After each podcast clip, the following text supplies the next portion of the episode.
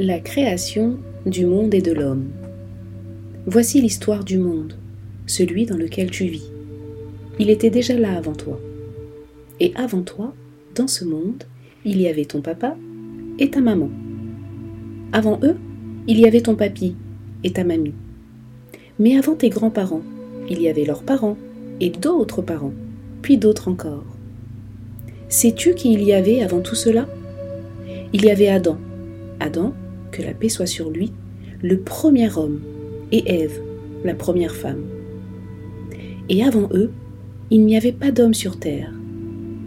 Avant la terre et tout ce qu'elle contient comme arbres, montagnes et rivières, il n'y avait rien. Voici le début de l'histoire. Il y a très très longtemps, il n'y avait ni homme, ni terre, ni ciel, ni soleil, ni lune, ni lumière. Qu'y avait-il alors?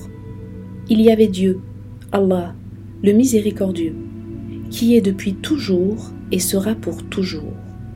Il est le premier, le dernier et le créateur de tout. Lorsque Allah décida de créer le monde, il fit de la terre un tapis avec les hautes montagnes lui servant d'attache. Il créa le ciel avec ses lumières, le soleil, la lune et les étoiles.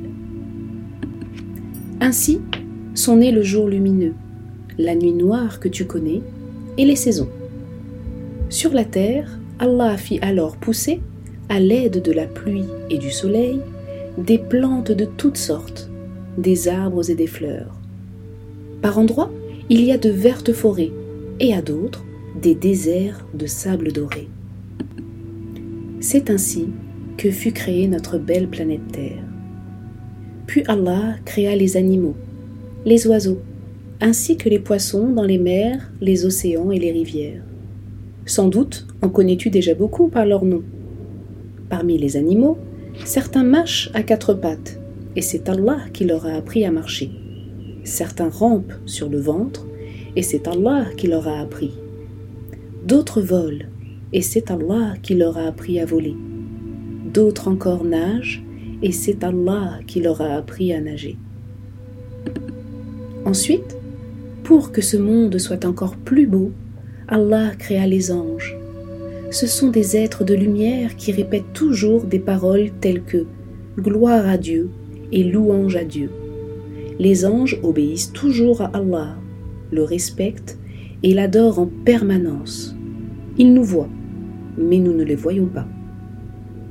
Puis Dieu créa les djinns, des êtres de feu, différents des anges, et qui ne sont pas tous bons et gentils. Enfin, par amour, Allah créa l'homme à partir d'eau et de terre. Il l'appela Adam. Pour cet homme, il créa une femme, Ève. Il leur donna à tous deux et à toi aussi beaucoup de bienfaits des yeux pour voir, des oreilles pour entendre, des fruits à manger. Allah rendit aussi l'homme capable de nommer toutes les choses qui étaient sur terre. Il lui apprit les noms des animaux, ceux des oiseaux et des plantes. Il lui apprit ce qu'était la mer, la montagne, le fleuve. Par sa parole et son intelligence, l'homme peut ainsi comprendre beaucoup de choses.